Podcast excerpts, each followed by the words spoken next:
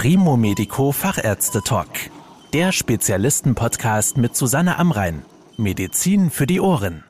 Wenn die Leber von Krebs betroffen ist, handelt es sich meist um Absiedelungen, also Metastasen von anderen Krebserkrankungen im Körper.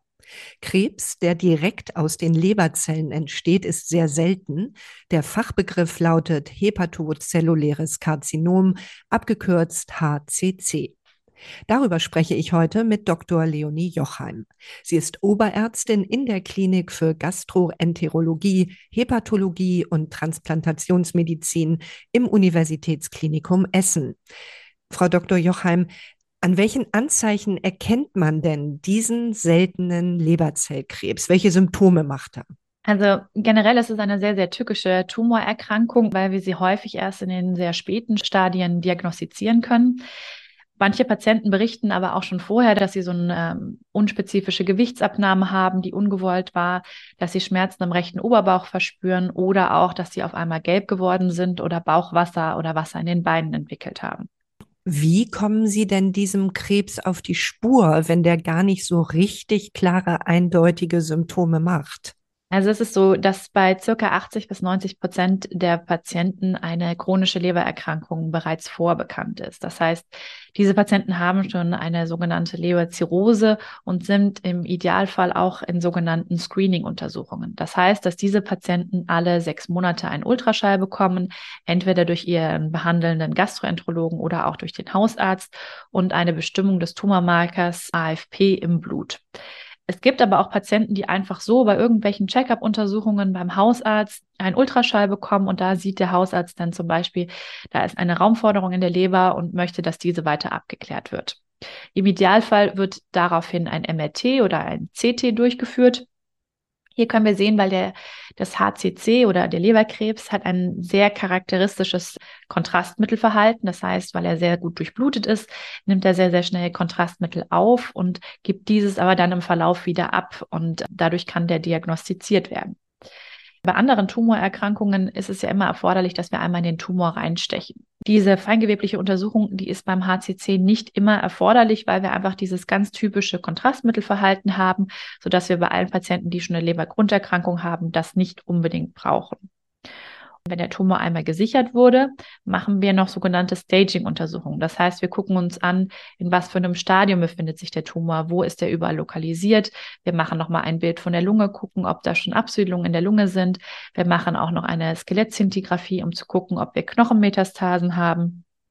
Und dann, wenn wir alles zusammen haben, wissen wir, in was für einem Stadium der Patient ist und was für ihn die beste Therapie ist. Wissen Sie denn, warum dieser Leberzellkrebs entsteht? Also sind die Ursachen bekannt?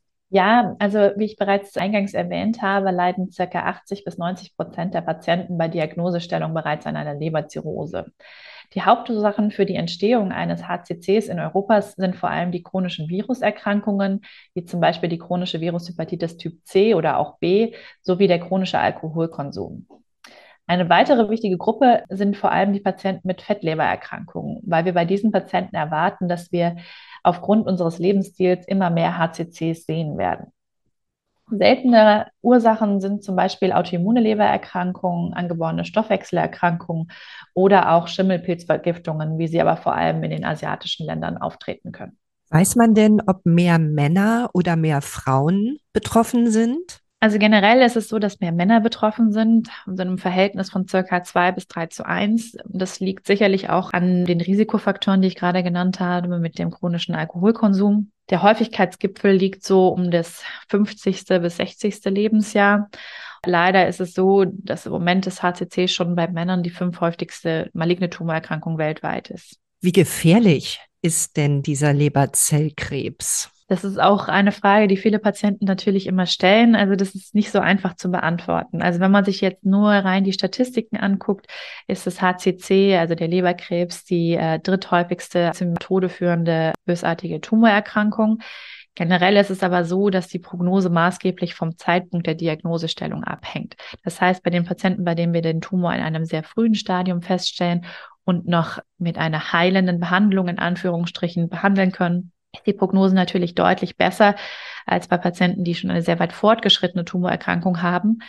Aber Wichtig ist auch noch hierbei zu betrachten, dass die Patienten ja nicht nur den Tumor haben, sondern meistens auch noch eine schwere Lebergrunderkrankung. Das heißt, wenn wir eine fortgeschrittene Leberzirrhose haben, ist die Prognose dadurch auch mit beeinflusst. Ist das denn eigentlich auch ein Krebs, der selbst auch häufig Metastasen bildet in anderen Organen? Ja, also hiervon betroffen ist vor allem die Lunge, aber auch die Knochen und die Lymphknoten. Wir finden auch teilweise Metastasen in den Nebennieren. Außerdem haben wir viele Patienten, bei denen ein Einbruch in das Gefäßsystem vorliegt. Das heißt, dass der Tumor in die Gefäße einwächst und sich dadurch auch über die Blutbahn verteilen kann. Welche Behandlungsmöglichkeiten gibt es denn bei diesem Krebs?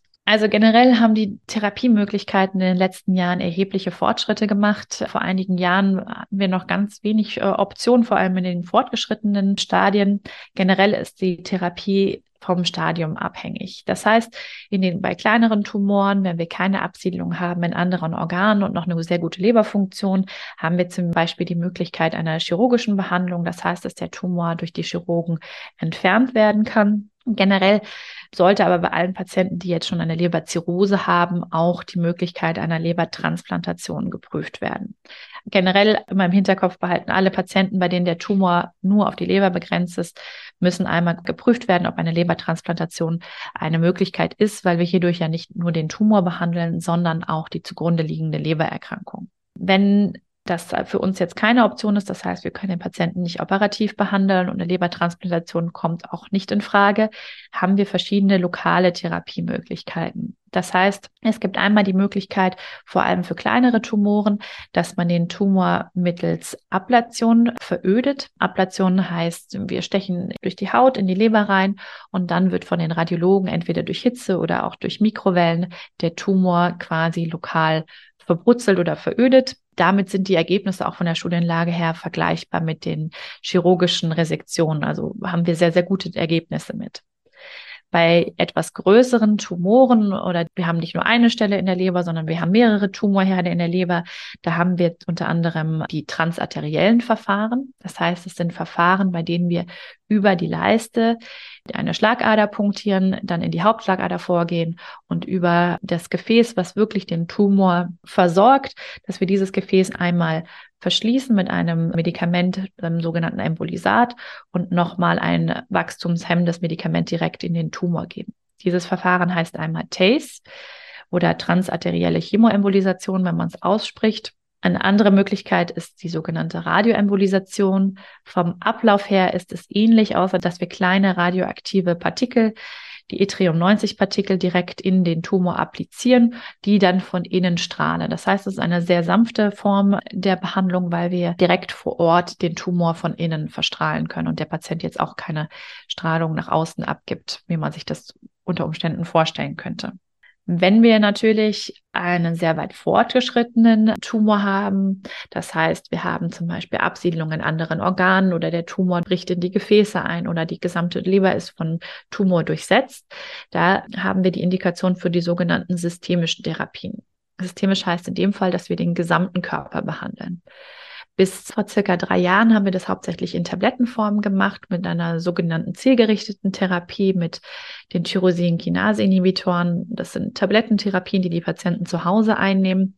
Da war aber das Problem, dass sie häufig in der Verträglichkeit sehr, sehr schlecht gewesen sind. Das heißt, viele Patienten hatten Nebenwirkungen.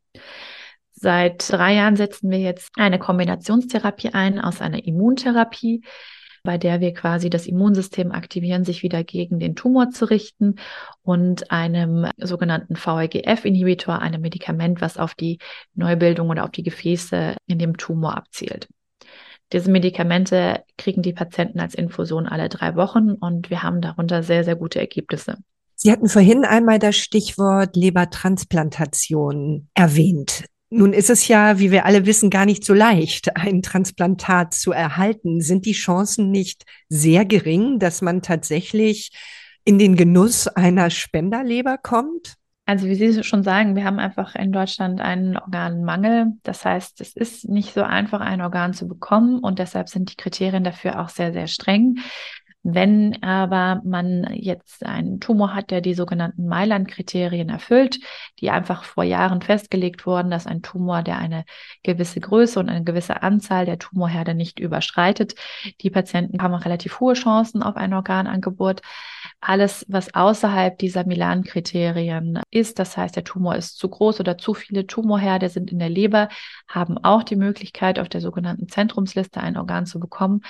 Das ist aber häufiger mit einer längeren Wartezeit assoziiert. Sie hatten ja eben die verschiedenen Behandlungsverfahren erklärt. Welche sind denn angenehmer für die Patientinnen und Patienten und welche sind vielleicht belastender?